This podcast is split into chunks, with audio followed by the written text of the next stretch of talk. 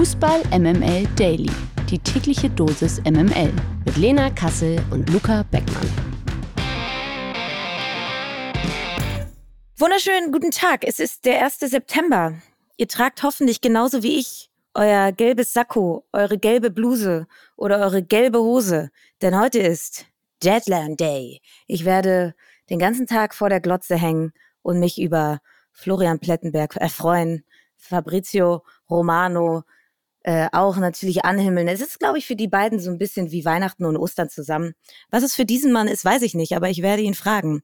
Guten Morgen, Luca Beckmann. Hi, Lena, freut mich. Ja, ich darf heute ja mal wieder einspringen äh, für ja. Mike, der Besseres ja. zu tun hat. Aber ich glaube, heute ist das okay. So viel Expertise geht da ja erstens nicht verloren und zweitens haben wir ja einen Gast da. Äh, von daher wird das ja alles aufgefangen. Und ich glaube, das wird eine schöne Folge und ich freue mich, äh, den Spieltag zu besprechen. Du, wir haben einiges zu tun. Es ist Deadline Day, es ist äh, die Vorschau auf den Spieltag und dann hat ja noch ein gewisser Hansi Flick sein sein Kader für die anstehende Länderspielpause nominiert. Also oh, wir ja. müssen uns ranhalten, lieber Luca, und deshalb starten wir mal direkt hiermit. Die MML Daily Fragen an den Spieltag. Leute, der dritte Bundesligaspieltag steht vor der Tür und lasst uns das bitte nochmal genießen, denn nächste Woche ist schon wieder Länderspielpause. Das heißt, aus deutscher Sicht sind wahrscheinlich zwei Niederlagen zu erwarten. Lasst uns aber bei den positiven Dingen bleiben. Wir haben Fragen an den Spieltag und das auch mal wieder mit einem Gast. Sie ist bei den Elf Freunden. Sie ist Moderatorin bei Goal, hat einen eigenen YouTube-Kanal, wo sie unter anderem über Fußball redet hostet das NFL-Radio bei RTL und macht zusammen mit Anna Lenz den NFL-Podcast Roman Coverage. Da könnt ihr gerne mal reinschalten. Außerdem hat sie ein rot-weiß-grün gefärbtes Herz und da muss sie uns gleich mal Rede und Antwort stehen weil wie wird man eigentlich Fan vom FC Augsburg? Guten Morgen und herzlich willkommen, Tiziana Höll. Ja, danke schön für die Einladung. Ich freue mich. Das klingt immer so nach so viel, aber es ist gar nicht so viel, was ich mache. Nur ein bisschen über Fußball reden. Nur ein bisschen über Fußball reden. Da, machen, da bist du hier genau richtig. Wir machen das auch. Also wir machen viel anderes und ein bisschen Fußball. Ähm, und, äh, und wir sind ja ganz aufgeregt, weil wir sprechen ja heute nicht nur über den Spieltag, denn heute ist ja auch noch Deadline Day. Was macht dieser gelbe Tag mit dir? Wir haben da gestern auch im Themenfrühstück schon drüber gesprochen und ich muss sagen, ähm, mit mir macht das nur so hm, halb viel. Also ich finde das immer amüsant. Ich beobachte das natürlich auch aus beruflichen Gründen. Und klar, so ein Fabrizio Romano oder so ein Plätti Goal, da schaut man schon mal rein am Deadline Day. Aber ich bin jetzt niemand, der sich da binge-watchend vor den Fernseher knallt äh, mit einer Tüte Chips so wichtig ist es mir dann doch nicht. Ich muss da mal kurz reingrätschen. Ich bin nämlich heute todtraurig.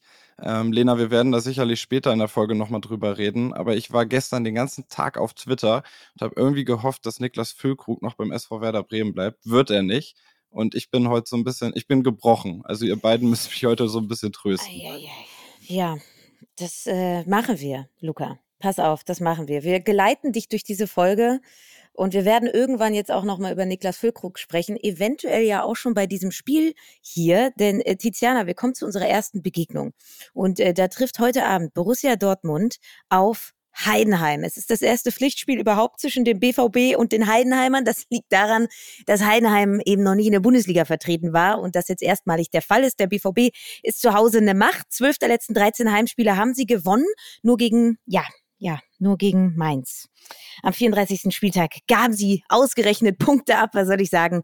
Die Heidenheimer, die erzielten ihre beiden bisherigen Ligatreffer nach Standards. Beide Male war Jan Niklas Beste direkt beteiligt. Beste durchlief von 2007 bis 2018 die Dortmunder Jugendmannschaften und feierte beim BVB auch noch sein Profi-Debüt und äh, Bundesliga-Neuling Heidenheim ja, die starteten leider punktlos in die Saison und äh, die letzten beiden Bundesliga-Neulinge, Union und Leipzig, die holten Obacht, ihren ersten Bundesligasieg jeweils gegen Borussia Dortmund. Jetzt natürlich meine Frage an dich, Tiziana. Äh, die Dortmunder taten sich ja an den beiden ersten Spieltagen relativ schwer. Ist für Heidenheim also die Sensation jetzt möglich? Nee, ich sehe ehrlich gesagt keine Sensation. Ich muss sagen, ich finde sowohl Heidenheim als auch Dortmund wird zu schlecht eingeschätzt bisher. Also ja, Dortmund hatte jetzt anfangs bisschen Schwierigkeiten. Sie hatten auch bisschen Glück jetzt mit diesem 1-0 gegen Köln, später Siegtreffer von Daniel Mahlen und dann nochmal gegen Bochum, auch ein Unentschieden. Aber ich muss sagen, ich glaube jetzt, wenn dann auch Füllkrug kommt, hat man dann zumindest auf einen breiten Kader, auf den man zählen kann, jetzt auch die verschiedenen Wettbewerbe und so im, im Hinblick darauf. Und ich glaube, die kommen jetzt langsam dann schon in den Tritt. Und bei Heidenheim muss ich sagen, da frage ich mich, was manche Leute von denen erwartet haben. Also ich finde, die verkaufen sich gar nicht so schlecht. Ja, sie haben zweimal verloren, aber trotzdem finde ich, haben sie sich nicht so schlecht gezeigt. Also sowohl gegen ähm, Hoffenheim jetzt, ja, da haben sie später dann irgendwie nochmal den Sieg abgegeben, aber sie haben gezeigt, sie können es auch offensiv, also sie können Tore schießen in der Bundesliga. Und ja, sie müssen halt noch irgendwie Erfahrung sammeln jetzt äh, im Oberhaus und man muss halt auch gucken, dass es vielleicht jetzt mit der Ausdauer nochmal irgendwie besser wird hinten raus. Aber trotzdem finde ich, ich glaube, die werden irgendwann vielleicht noch ihre Punkte holen, beispielsweise gegen Bremen Mitte September könnte ich mir das vorstellen. Aber äh, nee, gegen Dortmund glaube ich vor allem ähm, in Dortmund mit der gelben Wand und so weiter und so fort. Das brauche ich, glaube ich, nicht erklären. Das Phänomen Dortmund, ich glaube, da gibt es nicht viel zu holen. Aber der BVB hat ja so ein bisschen ein Torproblem gehabt an den ersten beiden Spieltagen. Kannst du dir vorstellen, dass Terzic es dann auch mal mit zwei Stürmern versucht? Also wenn Füllkrug jetzt da ist, mit Füllkrug und Aller? Fände ich geil, wenn er das äh, einfach mal ausprobieren würde. Ich glaube, wenn nicht gegen Heidenheim zu Hause, wann dann, wäre auch so die Frage. Wobei man natürlich auch sagen muss, Füllkrug hätte da nicht viel Zeit, sich jetzt irgendwie einzufügen in die dieses System. Denn ähm, ja, die spielen ja schon äh, zeitnah. Also jetzt, das wäre schon sehr, sehr knapp. Von dem her wahrscheinlich macht das da noch nicht. Aber vielleicht wäre das ein, eine Idee für nach der Länderspielpause dann. Für Krug ist ja nicht der einzige Stürmer, der jetzt kurz auf knapp noch gewechselt ist. Mergin Berischer auch. Ähm, von Augsburg weg zu Hoffenheim. Und dann lass uns doch mal über Augsburg reden. Die spielen nämlich am Samstag um halb vier gegen den VfL Bochum ist eigentlich eine Partie, die wir nie besprechen würden hier, aber dir zuliebe haben wir Augsburg-Bochum mal mit reingenommen. Ähm, kurz die Fakten dazu. Bochum hat bislang all seine Auswärtsspiele in Augsburg gewonnen. Das waren aber auch erst drei, zweimal in der Bundesliga, einmal in der zweiten Liga.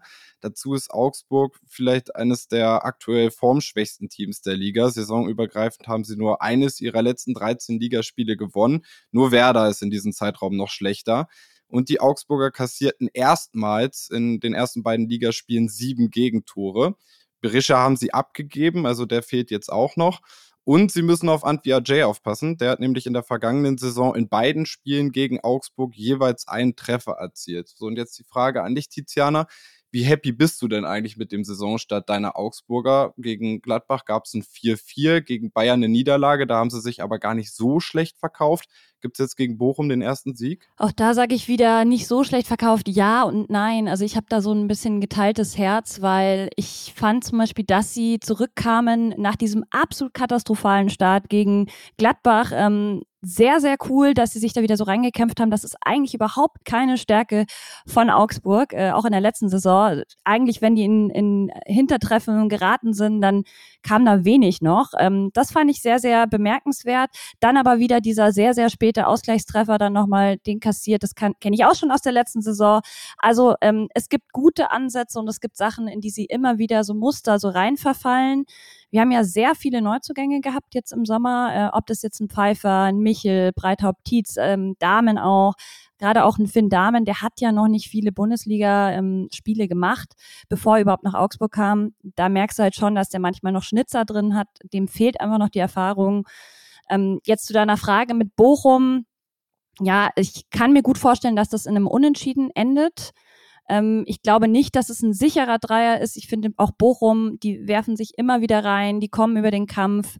Ein Stöger beispielsweise auch, hat sich gut verkauft. Also da würde ich nie mit dieser Arroganz reingehen und sagen, hey, das ist ein sicherer Dreier, aber ja, ich bin auf jeden Fall nicht hoffnungslos und ich bin auch, was die Saison betrifft, nicht hoffnungslos. Ähm, ich glaube, sie müssen sich aber noch deutlich besser einspielen jetzt.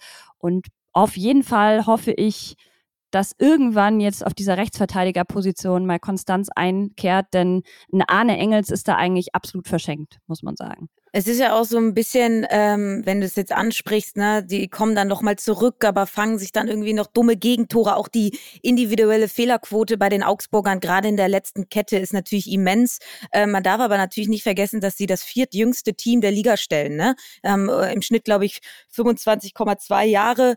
Ähm, und das ist irgendwie trotzdem ein Fluch und Segenweg zugleich, weil ich fand zumindest jetzt an den ersten beiden Spieltagen haben sie mich spielerisch total überrascht. Und das ist ja auch so ein bisschen die Marschrichtung gewesen, die man fahren wollte unter einem ja doch jungen Trainer Enrico Maaßen, der irgendwie äh, äh diese Mannschaft spielerisch weiterentwickeln soll. Und ich glaube, wenn man da mutig den Weg geht, dann kann es eben auch gerade bei einer jungen Mannschaft dazu führen, dass woanders was runterfällt. Und ich finde, das haben wir so an diesen ersten beiden Spieltagen auf jeden Fall gesehen. Jetzt gegen Bochum habe ich so mit Blick auf den FC Augsburg ein wenig die Sorge, die Bochumer sind sehr, sehr erfahren.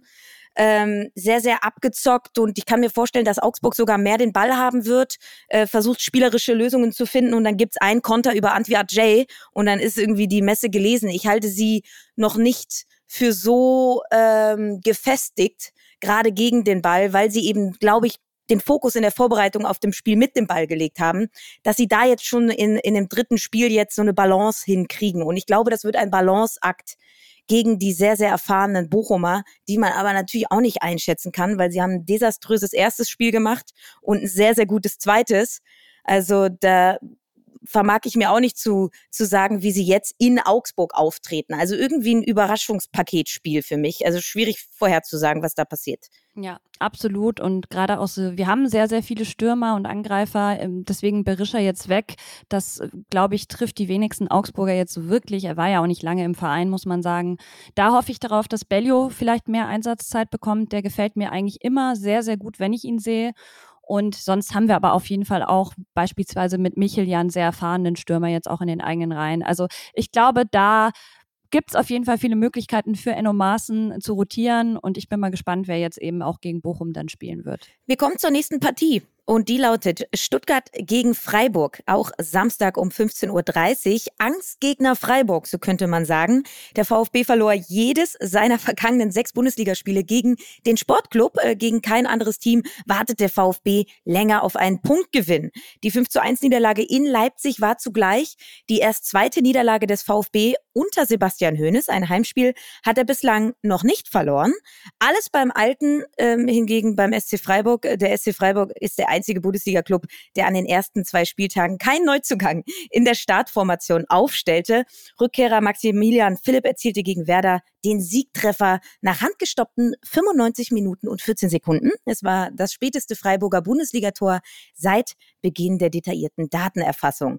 Ähm, der SC Freiburg geht vermutlich, würde ich sagen, leicht favorisiert in das Duell. Oder wen siehst du vorne? Ja, leicht favorisiert, glaube ich, kann man sagen. Dennoch würde ich die Stuttgarter auf keinen Fall jetzt hier abschreiben. Ähm, die gefallen mir sehr gut, muss ich sagen. Vor allem eben seit Sebastian Hoeneß da am Ruder ist. Der bringt einfach frischen Wind rein. Die wirken viel, viel stabiler. Auch eben jetzt gerade dieses erste Saisonspiel. Ich glaube, das hat keiner so wirklich erwartet. Und ja, Nübel ist für mich noch so ein bisschen ein Fragezeichen. Der muss halt fehlerfrei bleiben. Ähm, ja, ähnlich so ein bisschen wie bei Damen auch. Also da, da fehlt noch so die Konstanz hinten. Aber ähm, ja, Freiburg ist für mich irgendwie diese Saison so ein bisschen ein Team, da kommt bei mir nicht die gleiche Begeisterung auf wie letztes Jahr, wo ich gar nicht genau weiß, warum. Vielleicht, weil es eben so wenig Änderungen im, im Kader gab. Das ist ja eigentlich gar nichts Schlechtes, weil es heißt eben, du hast fast nur Routiniers, Routiniers die da am Werk sind. Hm, beispielsweise ein Merlin Röhl, der im Mittelfeld dazugekommen ist, ähm, der ja schon länger jetzt auch bei Freiburg war. Gefällt mir sehr gut. Sie haben auch einen neuen Keeper jetzt, auch ein Eigengewächs.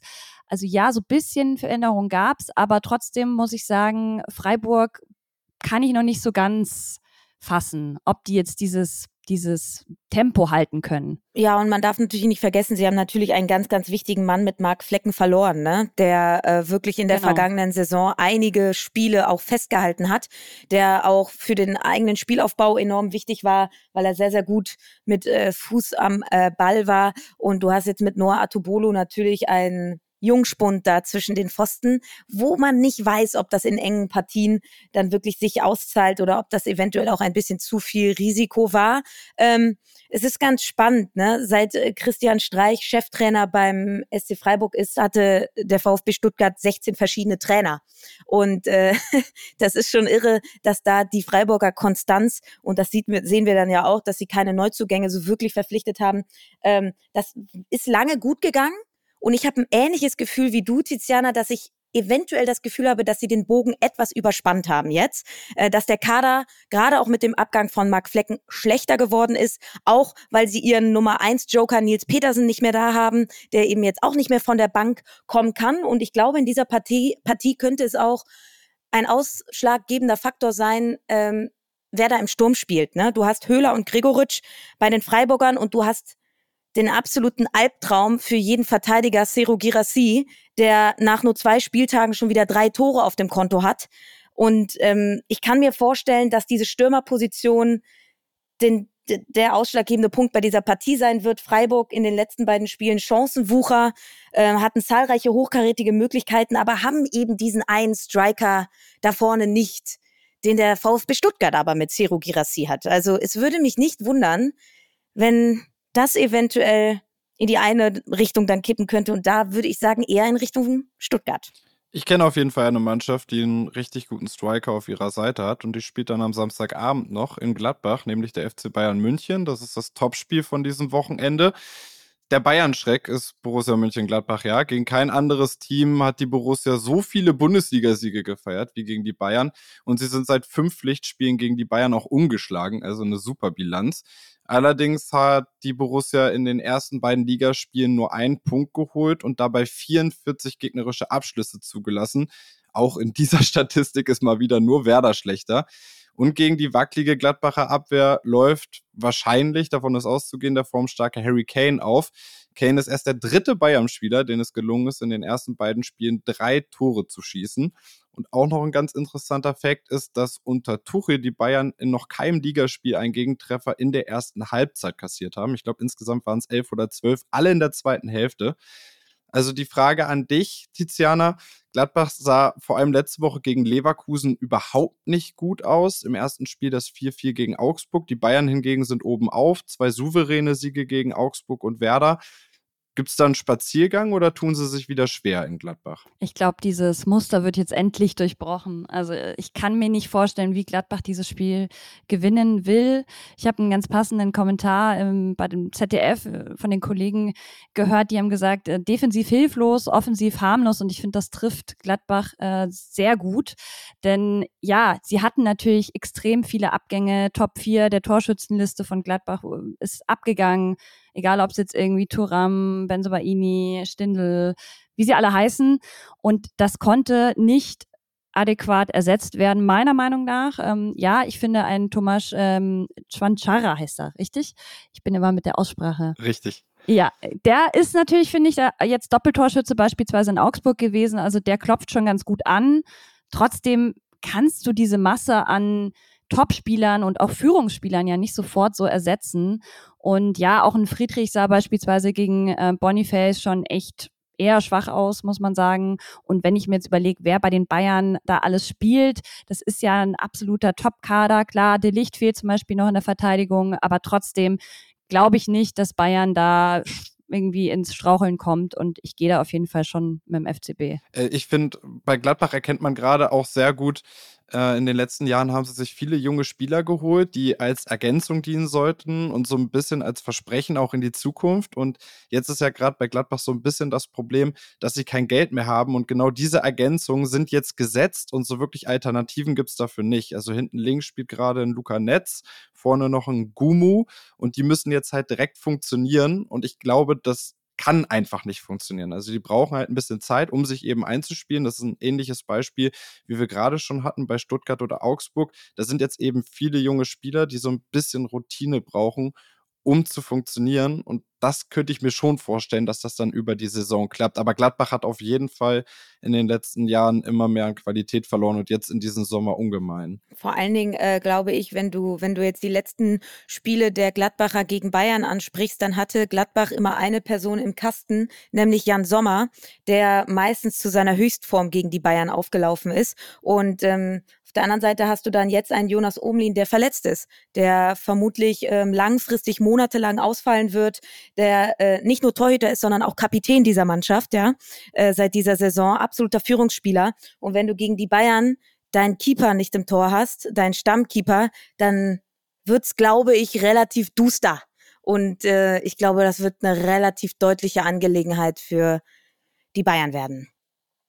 Ähm, wir kommen zu einer Partie, die, glaube ich, so ein bisschen ja, die kniffligste Partie dieses Wochenendes sein könnte. Sonntag 17.30 Uhr empfängt Union Berlin RB Leipzig.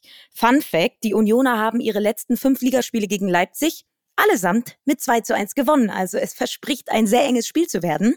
Achtung, ähm, auch ein gewisser Kevin Behrens kommt. Kevin Behrens erzielte in den ersten beiden Saisonspielen vier Treffer. Damit führt er gemeinsam mit Wolfsburgs Jonas Wind die Torjägerliste der Bundesliga an. Ach schön. Äh, generell ja, haben die Unioner mit acht Treffern bislang die meisten Ligatore erzielt. Auch das, glaube ich, ein absolutes Novum. Nicht nur, dass sie an der Tabellenspitze stehen, sondern dass sie jetzt auch noch Tore schießen en masse. Und auch die Leipziger erzielten in den ersten beiden Spielen schon sieben Treffer. Und interessant ähm, sind dabei sicherlich die zahlreichen Leipziger Optionen gegen Leverkusen noch mit Seiwald und Werner spielten dann gegen Stuttgart Kampel und Paulsen. Das zeigt dann halt, was sie da sich auch für ein Kader zusammengestellt haben. Ähm, was glaubst du, Tiziana? Ist das jetzt ein Unentschieden-Spiel oder glaubst du, ist das wieder so ein 2-1 und wenn ja, wieder für Union oder eher für Leipzig? Ja, ein 2-1 könnte ich mir eigentlich schon wieder gut vorstellen. Also ich glaube, dieser Köpenick-Hype-Train, der ist nicht zu stoppen. Also vor allem zu Hause, die waren ja letzte Saison so eine Macht zu Hause ähm, und gerade eben auch über Standards und so. Also ich, ich kenn, äh, erkenne langsam keine Schwächen mehr so wirklich im Kader. Jetzt haben die auch noch Gosens geholt, der hinten dicht macht und vorne auch noch Tore schießt.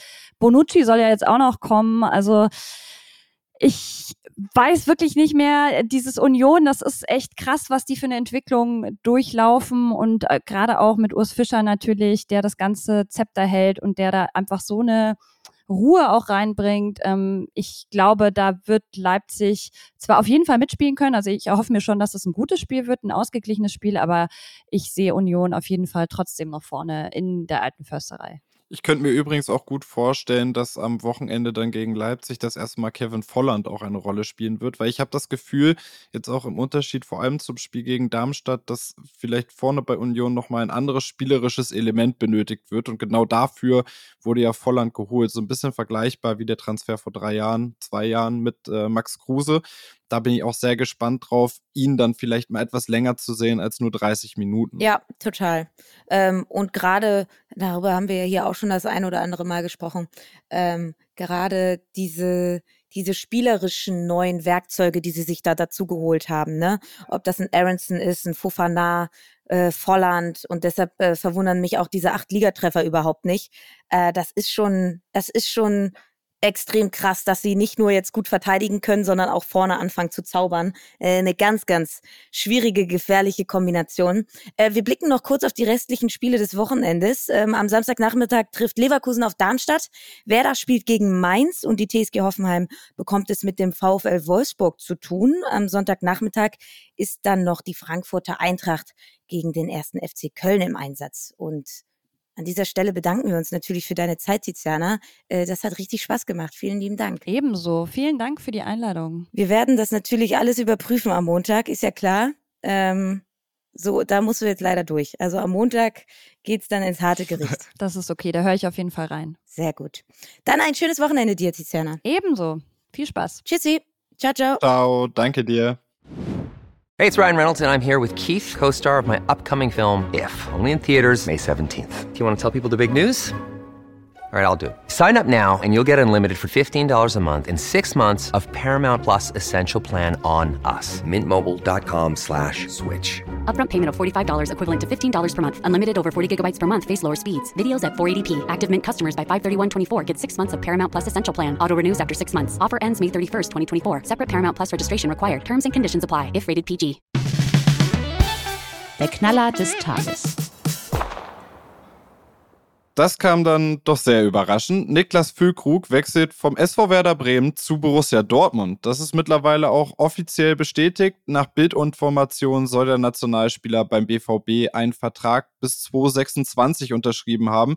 Die Ablöse soll bei etwa 13 Millionen Euro plus möglichen Bonuszahlungen liegen. Also dann doch deutlich günstiger, als man am Anfang dachte, wo oder für welchen Preis ihn Werder abgeben möchte. Lena, wie findest du den Transfer? Du wolltest ja eigentlich unbedingt einen Flügelspieler haben beim BVB. Ja, eigentlich wollte ich das. Ähm, auf der anderen Seite glaube ich, ähm, also ich habe ja gesagt, dass ich es für richtig halte, noch was auf einer Offensivposition zu tun, weil wenn man sich die ersten beiden Spieltage anschaut, dann hat man einen sehr chancenarmen BVB gesehen. Sie hatten wirklich nur eine richtige Großchance und sonst war da wenig bis nichts zu sehen. Und ähm, ich sag mal so, Niklas Füllkrug im Trikot von Borussia Dortmund, ich glaube, da würden, oder ich sag mal so, da würdest selbst du als Werderaner sagen, das ist doch schon sexy. Also das kann man sich doch schon so vorstellen. Also das, also ja, ich weiß. Also der Mann ist vor allem ohne Trikot sexy, aber das ja, aber das Dortmund Trikot natürlich auch. Ja, nein, also es fühlt sich irgendwie gut an, glaube ich. Und ähm, er ist ja eher so der Typ hängende Spitze, also er ist schon mitspielender Neuner. Das heißt, er wird auf jeden Fall auch etwas für das Offensivspiel des BVB tun können. Er hat eine wesentlich bessere Technik als Anthony Modest, weil ich auch wieder diese Vergleiche gelesen habe, dass wenn man ein Backup für Alea haben hätte wollen, dann hätte man doch einfach Modest behalten können. Für mich komplett unterschiedliche Spielertypen. Ähm, Niklas Füllkrug ist deutscher Nationalspieler, er ist zweiter Kapitän bei Bremen gewesen. Er ist einer, für den man ins Stadion geht, äh, für den man sich irgendwie das Trikot anzieht. Das hat man in der deutschen Nationalmannschaft auch gesehen, für, dass er seine Mitspieler besser machen kann, dass er die Fans entfachen kann. Und das heißt, er fun funktioniert eben auch auf so einer weichen Ebene total gut. Ich glaube, es ist eine richtig gute Verstärkung. Problem nur, dass das vorhandene Budget natürlich jetzt aufgebraucht ist, was Kehl noch zur Verfügung hatte. Ähm, und ich glaube, ja, es hätte durchaus auch noch eine Alternative zu Chan gebraucht und eventuell auch noch was auf den Außenverteidigerpositionen. Und ja, eventuell ist dieses ganze Paket von 13 Millionen Euro auch ein bisschen zu teuer gewesen. Aber du hast es ja auch schon bei Tiziana angesprochen. Ich kann mir Niklas Füllkrug durchaus in einer Doppelspitze mit Sebastian Aller vorstellen, weil sie eben unterschiedliche Spielertypen sind und weil Niklas Füllkrug diese Doppelspitze auch schon aus Bremer Zeiten kennt. Von daher glaube ich noch nicht mal nur, dass es ein Backup ist für Alea, sondern dass sie durchaus auch eine Perspektive haben, gemeinsam in der Startelf zu stehen. Dazu brauchst du aber, und dann kommen wir zum zweiten Problem, eine Spielidee, wie es nach vorne gehen soll. Und die fehlt nach wie vor beim BVB. Und ähm, ja, das, das, das gehört halt dazu. Und da sehe ich dann halt Edin Terzic in der Pflicht, der wirklich jetzt mit Niklas Füllkrug eine richtige Verstärkung bekommen hat und ich glaube auch sein System anpassen muss, weg vom 4-3-3, vielleicht eher in Richtung Doppelspitze.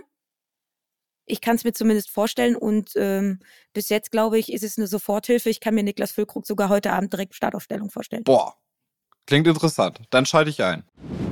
Dann Deals. Auch der erste FC Union Berlin hat kurz vor Schließung des Transferfensters noch einen echten Coup gelandet. Tiziana hat es ja schon angeteasert. Der 36-jährige Leonardo Bonucci wechselt in die Hauptstadt. Eigentlich wollte der Ex-Juve-Profi in Italien bleiben. Da aber weder mit Florenz noch Lazio Rom ein Deal zustande kam, wechselt er jetzt, na klar, zu Union. Bei den Unionern möchte Bonucci vor allem in der Champions League eine Rolle spielen, um sich auf höchstem Niveau für die Europameisterschaft 2024 zu empfehlen. Jetzt auch noch Bonucci. Der Blick aufs Nationalteam. Bundestrainer Hansi Flick hat gestern seinen Kader für die kommende Länderspielabstellung bekannt gegeben und wieder mal gibt es einige Überraschungen kein Bock auf Überraschung. So hat Flick Leon Goretzka und Timo Werner aus dem Aufgebot für die kommenden beiden Länderspiele gestrichen. Speziell Goretzka zeigte sich via Instagram extrem getroffen. Zitat: Ihr wisst, wie stolz es mich macht, für Deutschland zu spielen. Ich bin extrem enttäuscht von der überraschenden Entscheidung, im September nicht dabei zu sein. Auch David Raum, Lukas Klostermann, Thilo Kehrer und Matthias Ginter wurden nicht berücksichtigt. Dafür wurde allerdings erstmalig Pascal Groß von Brighton and Hove Albion nominiert. Der 32-Jährige wechselte 2017 bereits auf die Insel und macht seitdem immer wieder mit guten Leistungen auf sich aufmerksam. Also Lena, ich habe da eine relativ klare Meinung zu, aber ich bin mal gespannt, was du sagst. Vielleicht hast du eine ganz andere. Kannst du den Tausch verstehen? Also jetzt so eins zu eins die Kaderplätze, Goretzka raus aus dem zentralen Mittelfeld und dafür nimmt man jetzt Pascal Groß mit. Also, Leon Goretzka hat einfach gerade zum Ende der vergangenen Saison nicht wirklich performt. äh, wirkte für mich so ein bisschen überspielt, wirkte vor allem weit entfernt von seiner Topform. Ähm, und wenn wir jetzt nochmal nach dem Leistungsprinzip gehen, ähm, glaube ich, ist das eine richtige Entscheidung, ihn nicht zu nominieren. Und das ist ja nochmal nicht nur eine Entscheidung gegen Leon Goretzka, sondern vor allem auch für einen Kaderplatz, für jemand anderes, der eben besser in Form ist, der konstanter ist, der frische Energie und vielleicht auch einen neuen Impuls mit reinbringen kann. Und dieser jemand ist nun mal Pascal Groß. Er spielt einen sehr intelligenten Fußball. Er überzeugt seit Jahren in England auf allerhöchstem Niveau. Er ist on top auch noch ein super guter Typ. Ähm, er ist jetzt weniger dieser aggressive Box-to-Box-Player, äh, der Goretzka in seiner Prime war. Also er hat erhebliche Defizite gegen den Ball. Da ist Goretzka besser aufgestellt. Aber Pascal Groß ist ein sehr, sehr spielintelligenter Fußballer. Also der Räume sieht und bespielt und einfach seit Jahren konstant auf absolutem Top-Niveau performt. Also fast über die gesamte Distanz in dieser jungen Saison bei Brighton schon auf dem Platz. Ein Tor in der vergangenen Saison 37 Spiele gemacht, neun Tore, acht Vorlagen.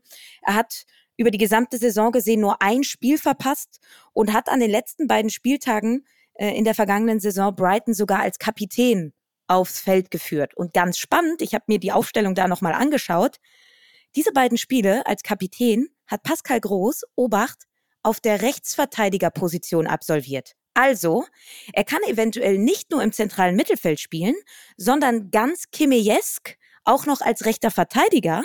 Und wir wissen, die sind in Deutschland rar gesät. Du kriegst also einen erfahrenen, sehr flexiblen, intelligenten, formstarken Mentalitätsspieler mit sehr gutem Auge, der sogar auch noch rechts verteidigen kann.